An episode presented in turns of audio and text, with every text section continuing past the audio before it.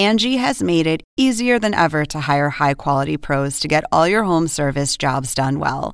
Just bring them your project online or with the Angie app, answer a few questions, and Angie will connect you with local pros who match your specific needs. Or book a service instantly at an upfront price. So join the millions of homeowners who use Angie to care for their homes and get your next home service job done well. Download the free Angie mobile app today or visit Angie.com. That's A N G I.com. Oppenheimer presenta. Llega a usted por cortesía de.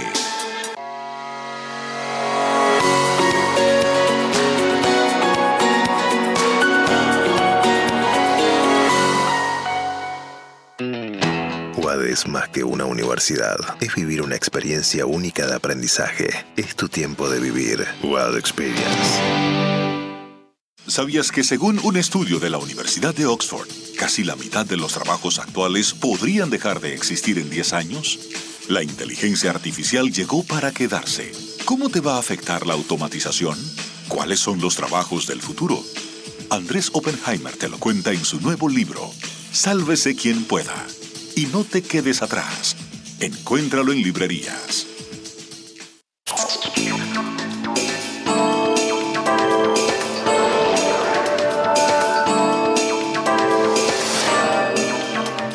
Hola, soy Andrés Oppenheimer. Gracias por estar con nosotros.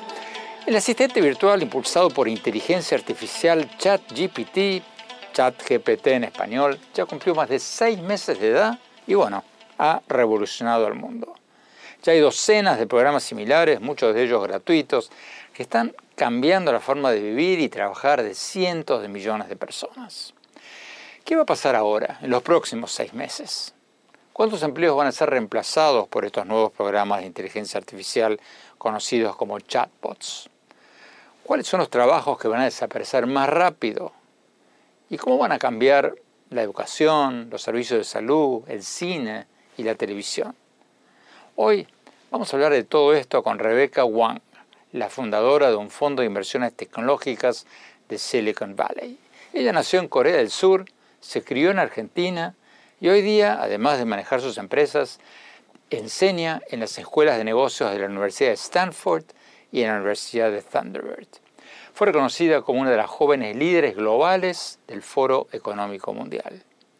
Vamos a hablar con ella y con el profesor Wednesday Wildman, profesor de Filosofía y Ética de la Universidad de Boston, que fue uno de los primeros en crear un método para lidiar con el problema de los estudiantes que se copian, que usan el chat GPT, para hacer sus tareas escolares. Vamos directamente con Rebeca Wang. Rebeca, gracias por estar con nosotros. Rebeca, ya pasaron más de seis meses de la salida de ChatGPT. ¿Qué va a pasar en los próximos seis meses? Sí, muchas gracias. Qué honor estar aquí contigo hoy.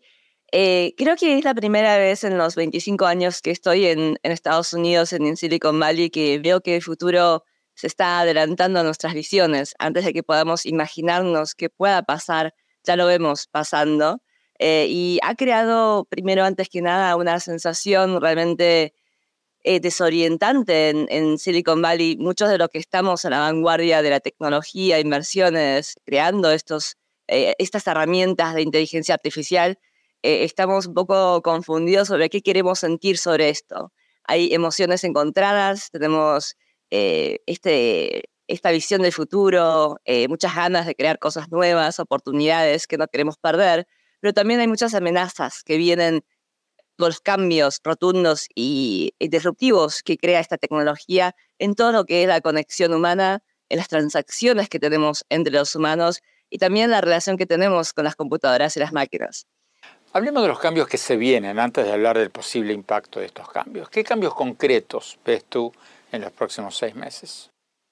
En los próximos seis a doce meses eh, vamos a ver la repercusión los cambios en casi todos los sectores eh, que tenemos en, en, el ámbito comercial. Empezamos, por ejemplo, eh, por la adopción de estos productos de inteligencia artificial generativa, eh, sabemos que ya en seis meses han sido adoptados con una velocidad más alta que cualquier otra aplicación de tecnología que hemos visto en la historia. Esto significa que tenemos cientos eh, de millones de usuarios creando, generando, experimentando Y con esa experiencia están iterando también los algoritmos que informan y educan a, estas plataformas. Esto significa, bueno, en el sentido de las plataformas, un incremento en la inteligencia eh, artificial que tienen, la capacidad de predecir, la capacidad de encontrar patrones, eh, de hablarnos como queremos que nos hablen, eh, pero también incrementa las oportunidades de aplicación.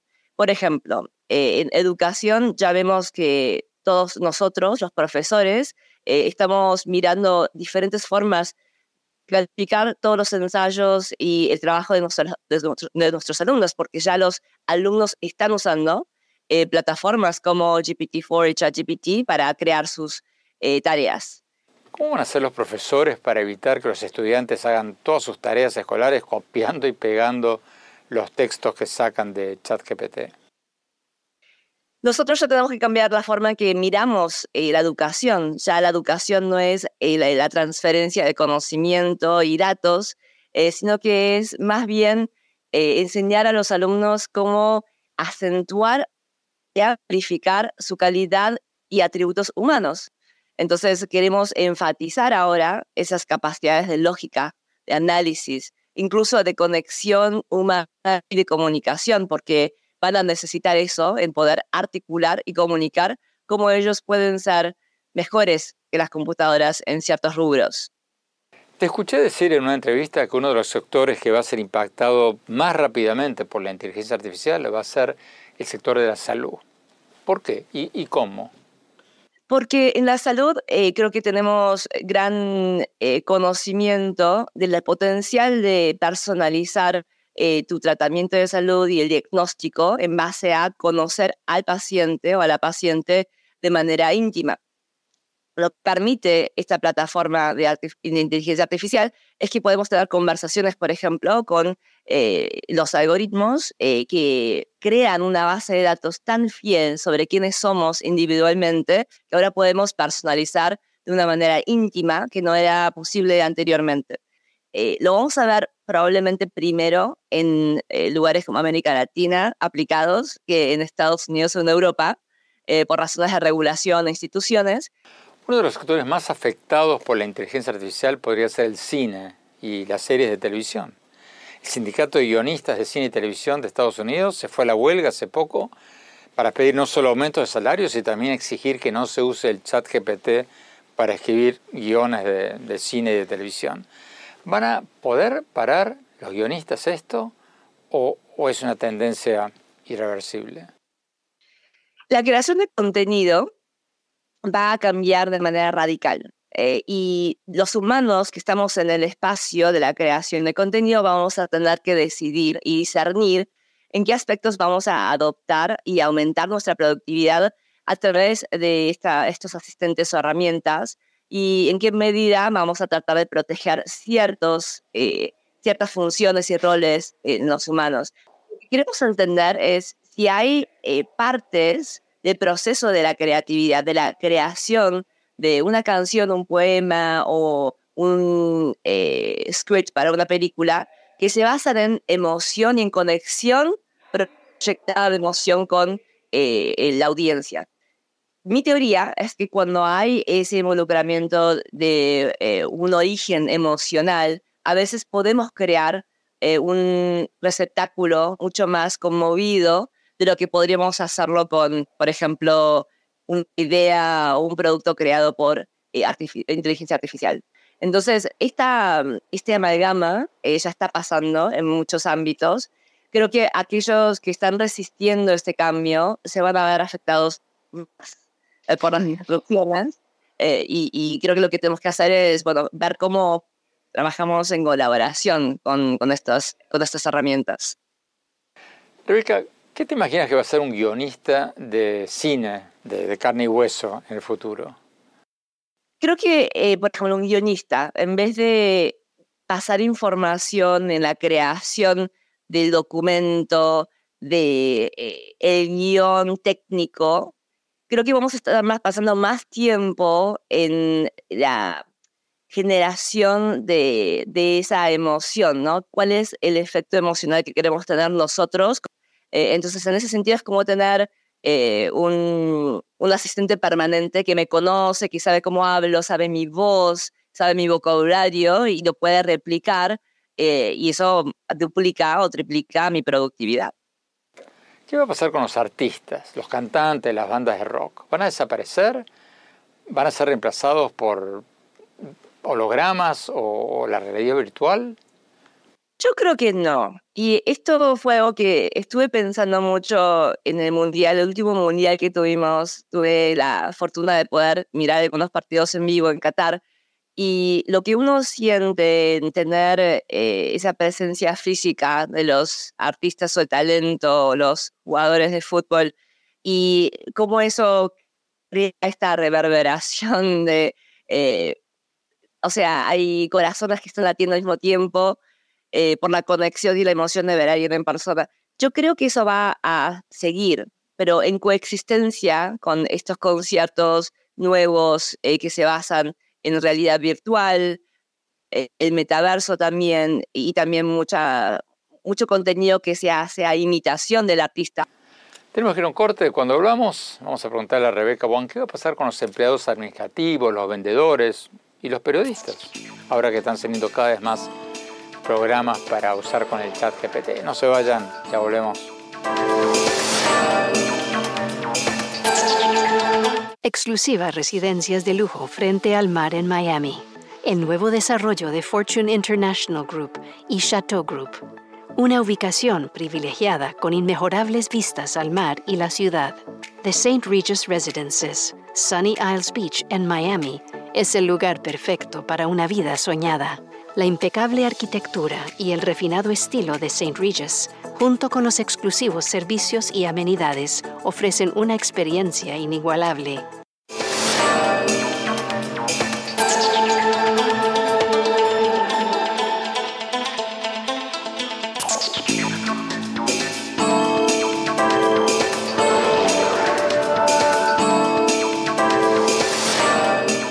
Gracias por seguir con nosotros. Estamos analizando los próximos pasos de la inteligencia artificial. Ya pasaron más de seis meses desde la irrupción del chat GPT y otros asistentes virtuales impulsados por inteligencia artificial. Y la gran pregunta es, ¿qué viene ahora? ¿Qué va a pasar en los próximos seis meses? Estamos hablando con Rebecca Wang, la fundadora de un fondo de inversiones en empresas tecnológicas de Silicon Valley. Ella, como decíamos antes, nació en Corea del Sur, se crió en Argentina y hoy día Además de manejar sus fondos de inversión en Estados Unidos y América Latina, enseña en las universidades de Stanford y Thunderbird. Fue reconocida como una de las jóvenes líderes globales del Foro Económico Mundial. Sigamos con la entrevista. Rebeca, ¿qué va a pasar con los trabajos de los empleados administrativos y los vendedores? ¿Están en peligro inminente? Porque yo me acabo de comprar un, nuevo auto esta semana en Miami y lo hice todo por, por teléfono, por internet, en 10 minutos. O sea, se acabó el regateo, el pedirle al vendedor las alfombritas, el regatear, todo eso. El teléfono me dijo, tienes estas opciones, haz clic en el modelo que elijas, haz clic aquí para pagarlo y ya. Hay muchas cosas que vamos a empezar a automatizar eh, y creo que sí tiene sentido porque pasar dos o tres horas negociando con alguien el precio de un coche para muchos de nosotros no es ni divertido ni es eh, un uso productivo de nuestro tiempo. Yo creo igual que vamos a, siempre hay un péndulo en este tipo de tendencias. Cuando vamos a un extremo en donde todo es con automatización, va a haber un deseo y un anhelo por conexión humana en algunos casos.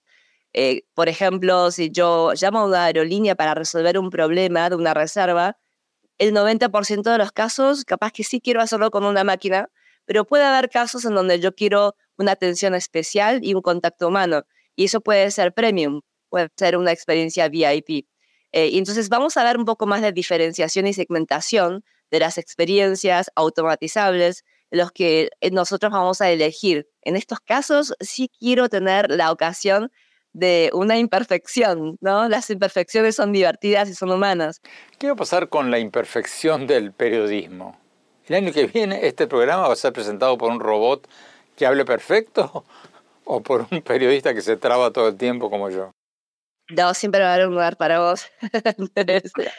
Em, e, exactamente eso, ¿no? O sea, nosotros tenemos la capacidad de generar noticias de manera precisa, eh, con bases de datos accesibles, eh, podemos tener personas que hablan con un acento perfecto, eh, creadas por inteligencia artificial, pero cuando uno, por ejemplo, ve, pongamos el ejemplo de American Idol, ¿no? el ganador último de esta competencia tan famosa, uno no está buscando la técnica perfecta. Los ganadores en general tienen una parte tan imperfecta y humana.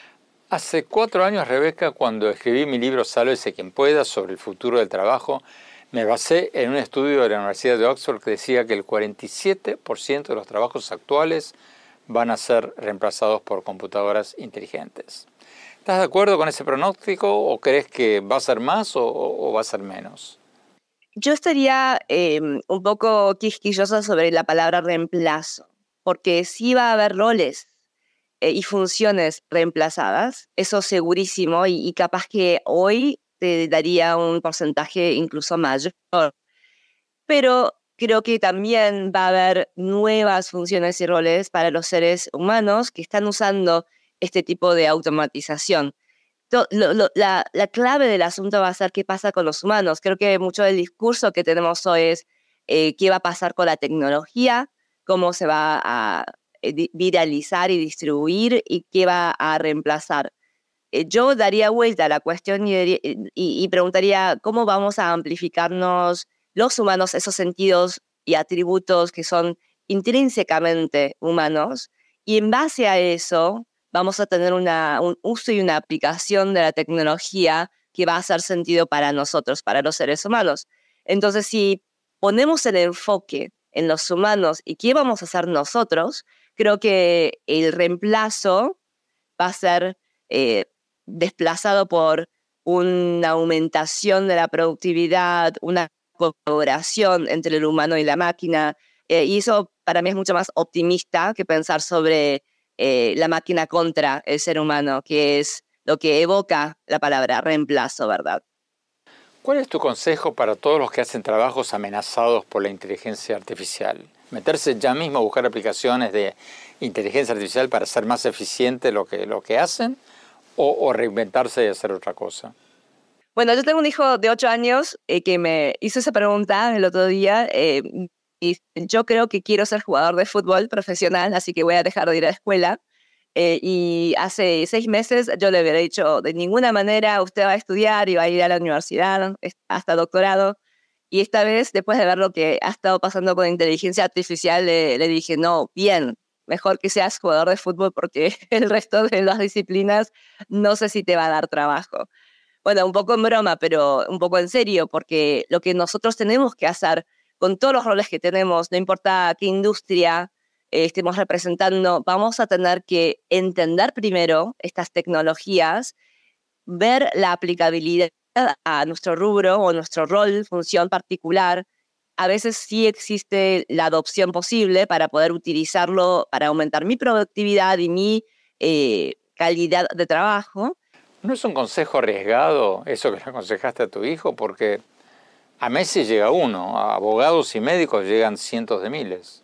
Sí, a meses llega uno, eh, pero también creo que hay otros aspectos de jugar al fútbol que no es solamente llegar a, la cima, eh, que es esa conexión humana. Creo que estamos entrando en una era eh, en la cual la capacidad de hacer amigos, la capacidad de conectar con, en un contexto social, la capacidad de crear confianza, eh, va a ser un skill set que nosotros en nuestra generación capaz que lo tomamos como un, eh, una capacidad humana intrínseca y creo que vamos a perder ciertas eh, habilidades con las nuevas generaciones que ya nacen en la era de inteligencia artificial, en donde todas las interacciones diarias pueden suceder a través de un asistente virtual. Y, y, encima, los asistentes virtuales van a trabajar con otros asistentes virtuales Así que incluso las máquinas van a hablar con máquinas.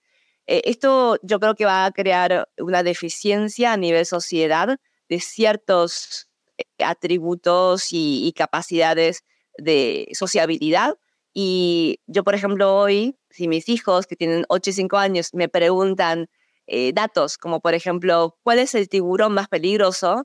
Yo no les contesto porque no quiero que se acostumbren a obtener información de parte de, de, mí, porque yo no soy la fuente. Para su futuro, ellos van a tener que saber cómo usar muchas fuentes diferentes, no solamente Google o Siri o ChatGPT, pero la combinación de ellos y crear su propia versión de la realidad. Entonces yo ya derivo esas preguntas a vayan a buscarlo ustedes, aquí está tu iPad, ¿no? Me preguntan, eh, el otro día me preguntó mi hijo, ¿cómo hago para eh, salirme de una amistad que no me está eh, dando valor? Me dijo, ¿cómo hago para hacer ese breakup, para cortar con un amigo? Y ahí sí pasé tres horas hablando con mi hijo sobre las diferentes consideraciones en crear ese corte con una amistad. bueno, en ese sentido creo que cambió mucho mi filosofía de, cómo enseñar a nuestros hijos e hijas eh, las, eh, los skills, las habilidades para el futuro. Tenemos que ir a un corte. Cuando volvamos, seguimos con Rebecca Wang. Y al final, mis conclusiones sobre todo esto. No se vayan, ya volvemos.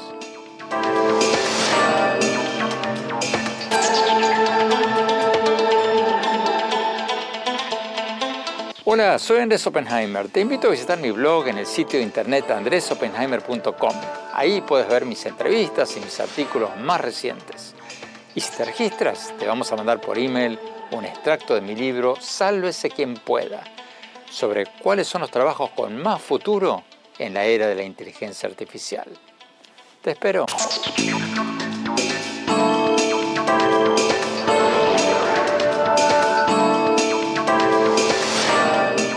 Gracias por seguir con nosotros. Estamos analizando los próximos pasos de la inteligencia artificial. Ya pasaron más de seis meses desde la irrupción del chat GPT y la gran pregunta es ¿qué se viene ahora? ¿Qué se viene en los próximos seis meses? Estamos hablando con Rebecca Wang, la fundadora de un fondo de inversiones en empresas tecnológicas de Silicon Valley que enseña también en las universidades de Stanford y Thunderbird. Sigamos con la entrevista. Tú vives, manejas tus empresas y enseñas en Silicon Valley. ¿Cómo ves el futuro de las startups, de las empresas incipientes en América Latina? Porque hubo un boom de inversiones de Silicon Valley en startups latinoamericanas en el 2020 y en el 2021, pero ahora eso se pinchó un poco, ¿no? ¿Cómo ves el panorama para quienes tienen buenas ideas en América Latina hoy? Yo veo, eh, bueno, muchos desafíos. No, no quiero eh, reducir o minimizar los desafíos que estamos experimentando en las economías macro y, desafíos institucionales que tenemos en la región, pero por otra parte, este es el momento de nivelarnos. Hay aplicaciones en salud, en manufactura, en agricultura, en donde con la aplicación de inteligencia artificial podemos hacer ese salto y estar nivelados incluso más avanzados que las grandes corporaciones de Estados Unidos, porque en algunos casos podemos movernos un poquito más rápido. Y lo que es muy interesante es que veo ese deseo y esa, eh, esas ganas, esa motivación, eh, usar y aprovechar esta, era, este movimiento tecnológico para modernizar muchos de los procesos que tenemos en la región. Y también veo muchas compañías que están jugando eh, en la primera, ¿no? En la primera división. Uno de los fondos que tú lideras invierte en startups tecnológicas en América Latina. Cuéntanos un poco en qué invierten ustedes. Nosotros con Calais Ventures, eh, con K, estamos invirtiendo en toda la región. Eh, invertimos en compañías que son, están en una edad muy temprana de crecimiento y tenemos inversiones de México a Argentina, en, en muchos países. y hemos invertido en, siempre en procesos que yo llamo no tan sexy porque son procesos en donde la tecnología puede agregar muchísima eficiencia. Y entonces hemos invertido, por ejemplo, en salud con inteligencia artificial, eh, en una compañía que se llama que puede incrementar el potencial de la eficiencia en las, eh, los salones de operación en América Latina, en clínicas de todo el mundo. Eh, hemos recientemente invertido en una compañía que se llama BrainLogic, que está usando inteligencia artificial con el equipo potencialmente más experimentado de inteligencia artificial en la región para ahora disrumpir en lo que es eh, retail eh, y es transacciones comerciales al estilo Amazon Mercado Libre con los usuarios de América Latina.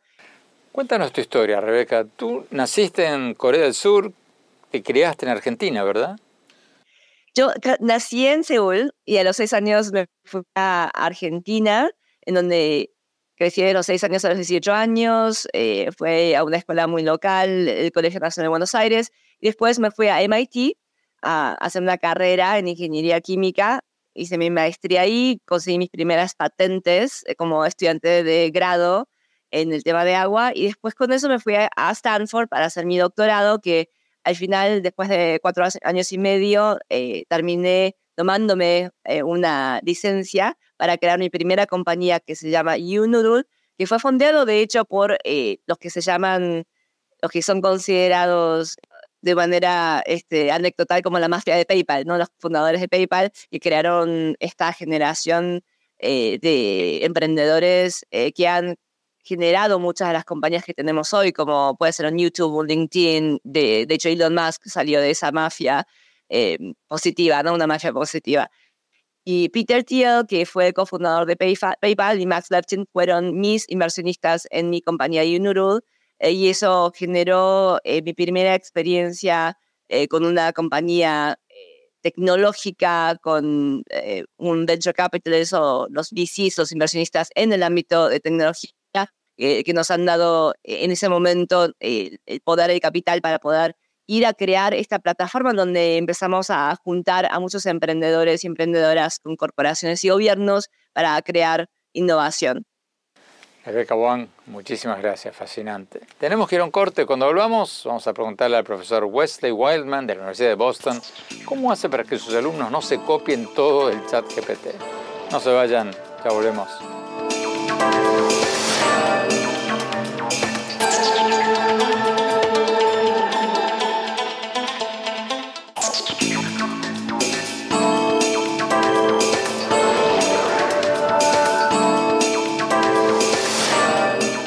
Gracias por seguir con nosotros. Estamos analizando los próximos pasos de la inteligencia artificial. Ya pasaron más de seis meses de la irrupción del chat GPT y ahora la gran pregunta es, ¿qué va a pasar en los próximos seis meses?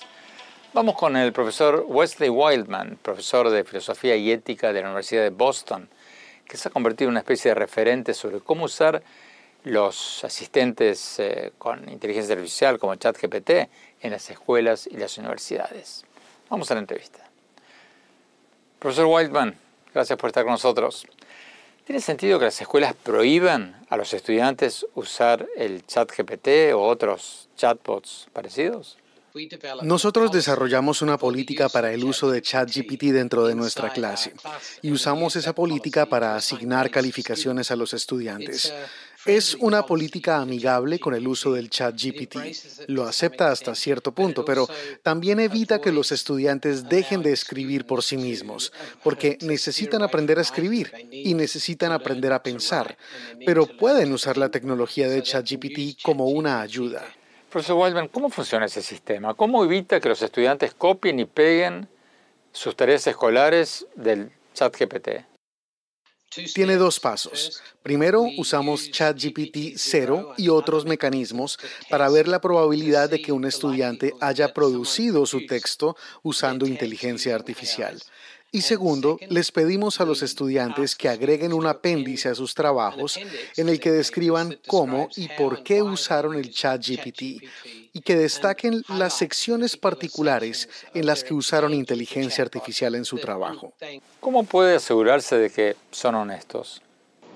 We cannot completely make sure that they are honest. One thing we do is disallow ChatGPT during examinations, but for writing assignments, it is possible to cheat, though entonces, si entendí bien, sus estudiantes pueden utilizar chatbots para sus tareas escolares, pero no en los exámenes. En el futuro, entonces, habrá más énfasis en los exámenes presenciales. Eso creo. Creo que lo que va a pasar en el sistema educativo es que muchas tareas relacionadas con la escritura se manejarán con chatbots de inteligencia artificial en el largo plazo. Y en lo que los seres humanos nos vamos a enfocar es en aprender a través del habla, del debate, de la misma manera que era antes de que la imprenta cambiara las cosas para nosotros, hace cientos de años. En este contexto tendremos conversaciones en grupos pequeños o uno a uno con profesores y aprenderemos de una forma mucho más conversacional. Y si hay exámenes, es más probable que sean monitoreados cuidadosamente para asegurarse de que los estudiantes realmente sepan escribir. Profesor Wildman, muchísimas gracias. Tenemos que no corte. Cuando volvamos, vamos a nuestro segmento habitual, el innovador de la semana. No se vayan, ya volvemos.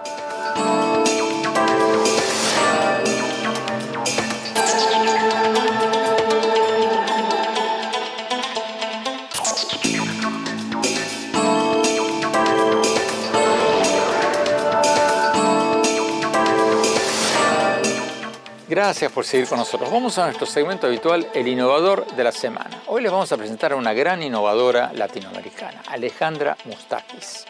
Ella es la cofundadora, entre otras compañías, de la conocida empresa de muebles y diseños chilena Medular y de Cowell, una empresa que eh, usa inteligencia artificial para detectar potenciales problemas en puentes, cañerías y todo tipo de obras.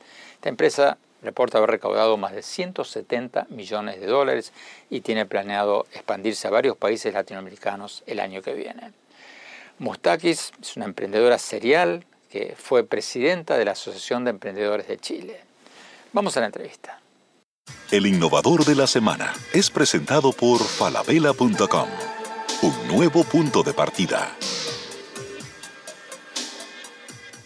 Alejandra Mustakis, muchas gracias por estar con nosotros. Alejandra, Tú has fundado o cofundado varias empresas. Empezaste con una de muebles y después fundaste una de tecnología llamada Cawell. Cuéntanos un favor, ¿qué, qué hace Cawell? ¿Cómo, pasaste de los muebles a la alta tecnología? Hola Andrés, primero que nada un gusto estar hoy día con usted. Y bueno, soy como emprendedora, he emprendido varias compañías, como dices tú, desde una empresa de muebles, que es como tan tradicional, a una empresa de tecnología eh, todo esto lo he hecho gracias a que tengo grandes socios que son muy buenos, unos haciendo muebles y otros desarrollando tecnología. Y técnicamente Cowell, que es esta segunda empresa, la de tecnología, lo que hacemos es que con las cámaras del computador o con una cámara eh, podemos reconocer en el fondo cualquier cosa que esté pasando y por lo tanto a través de las cámaras controlamos un montón de activos o de, líneas eléctricas o carreteras, cualquier cosa que se está haciendo y por lo tanto sentimos que que nuestra misión es cuidar el planeta a través de cámaras de visión artificial y esa empresa, gracias a mis socios, que son los genios que desarrollan, es una empresa que hoy día ya está en toda Latinoamérica y en Estados Unidos y le ha ido muy, muy bien. ¿Qué hacen concretamente con esas imágenes? Te voy a dar un ejemplo fácil de entender. Como con la cámara reconocemos muy bien todo lo que está pasando, a través de drones volamos largas superficies y lo que hacemos es, por ejemplo, controlar ductos que llevan petróleo. Entonces con eso controlamos que de alguna manera esos ductos estén bien, no esté pasando nada raro, no haya vegetación encima, no haya incendio, no, no, no haya algo que esté pasando que pueda hacer que eso derrame petróleo, por ejemplo. Se puede ocupar en cualquier industria, pero ahí te estoy dando un ejemplo de algo que hacemos muy seguido y trabajamos, con mucha, trabajamos mucho con energía, eh, gas y, y petróleo. ¿Qué ventaja competitiva tiene una empresa tecnológica chilena como la de ustedes en Estados Unidos? Mira, Andrés, es algo que me fascina hablar porque yo creo que en Latinoamérica somos muy buenos desarrollando. Hay muy buenos desarrolladores, hay muy buenos creativos. Lo que pasa es que no hemos como creído tanto en el talento que tenemos en Latinoamérica y hemos vivido comprando como lo que nos venden en Estados Unidos, en otros países, como que ellos pueden desarrollar todo y nosotros no tenemos esas capacidades. De hecho, el valor más grande que tenemos es que podemos desarrollar en Chile o en Latinoamérica muchísimo más barato que como lo harían desarrollando en Estados Unidos. Por lo tanto, Latinoamérica es un gran mercado de prueba. Podemos desarrollar acá con desarrolladores, programadores latinoamericanos, probar en compañías que son globales, que están en Latinoamérica, y si esos productos funcionan, luego ir al mundo. Así que podríamos decir que Latinoamérica es un gran mercado de prueba. Tú fuiste presidente de la Asociación de Emprendedores de Chile. ¿Hay un terreno parejo para las mujeres en la industria tecnológica en América Latina o Todavía falta mucho para eso. Eh, faltan muchos programadores en el mundo y más programadoras mujeres. Ahí hay un espacio muy bueno para la mujer y además es, un espacio con mucha demanda. Hay mucha necesidad de poder tener programadores o gente en tecnología en, digamos, en, en muchas empresas y nos falta mucha gente estudiando programación o cualquiera de estas carreras más tecnológicas y mucho más nos faltan mujeres. Alejandra Mustakis, muchísimas gracias, muchísima suerte. El innovador de la semana es presentado por falabella.com, un nuevo punto de partida.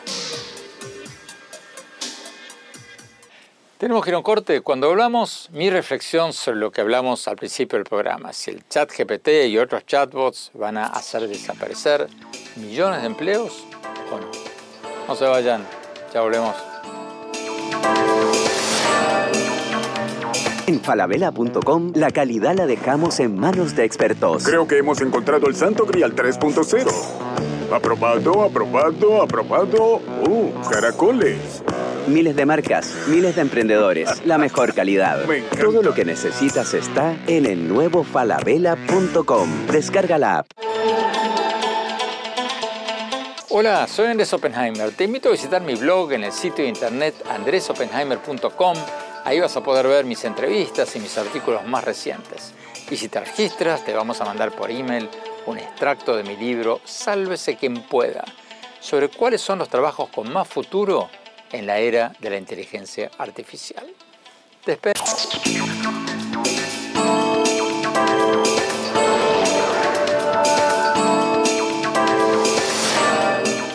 Gracias por seguir con nosotros. Mi reflexión sobre el tema que analizamos al principio del programa, si el chat GPT y otros programas de inteligencia artificial parecidos van a acabar con la mayoría de nuestros trabajos o no.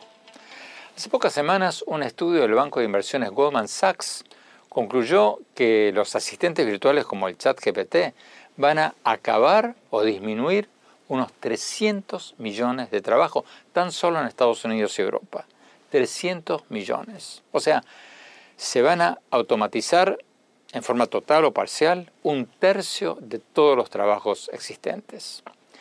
Y ya hace cuatro años, cuando escribí mi libro Sálvese quien pueda sobre este tema, sobre la inminente automatización de nuestros trabajos, entrevisté a los autores de un estudio de la Universidad de Oxford que decía que el 47% de los trabajos en Estados Unidos se van a automatizar en los próximos años. Pero cuidado, si miramos lo que pasó en el pasado, vamos a ver que la cosa no es tan, tan alarmante como parece a primera vista. Los nuevos chatbots de inteligencia artificial seguramente van a hacer desaparecer, eliminar muchos trabajos, pero van a crear muchos nuevos. Y hasta ahora, las nuevas tecnologías, por lo general, siempre han creado más trabajos de los que destruyeron. En el siglo XIX, cuando se inventaron las nuevas máquinas automáticas de coser y de tejer, los tejedores manuales en el Reino Unido se fueron a la huelga, quemaron las fábricas, porque decían que las nuevas máquinas automáticas iban a dejar sin trabajo a todo el mundo. Pero pasó lo contrario.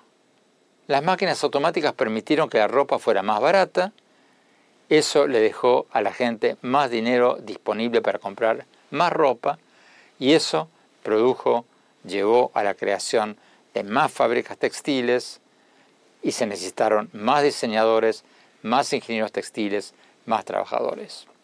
Lo mismo pasó con los autos. Cuando Henry Ford empezó a producir el auto producido en serie a principios del siglo XX, los fabricantes de carrozas dijeron esto es terrible, esto va a acabar con todo, esto nos va a dejar a todos sin trabajo, a los fabricantes de carrozas, a los que cuidan los caballos, a los veterinarios, a muchísima otra gente. ¿Y qué pasó? Lo contrario, se crearon millones de trabajos nuevos porque hubo que crear fábricas de auto, hubo que construir puentes, caminos, se necesitaron fábricas de repuestos automotrices, talleres mecánicos, etcétera, etcétera. Entonces, Nadie sabe a ciencia cierta qué va a pasar ahora, pero hasta ahora en el pasado, las nuevas tecnologías casi siempre han creado más trabajo de lo que han destruido. Entonces, no hay que alamarse, hay que prepararse, hay que adaptarse a los tiempos y si es necesario, reinventarse. Bueno, se nos acabó el tiempo. Los invito a visitar mi blog en la página de internet andresopenheimer.com.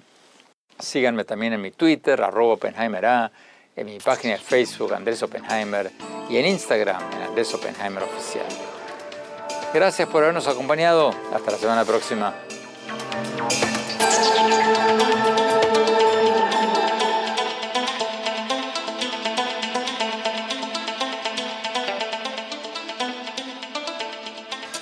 Oppenheimer presenta.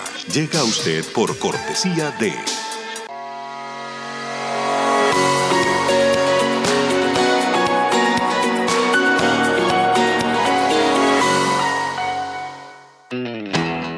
Es más que una universidad. Es vivir una experiencia única de aprendizaje. Es tu tiempo de vivir. UAD Experience.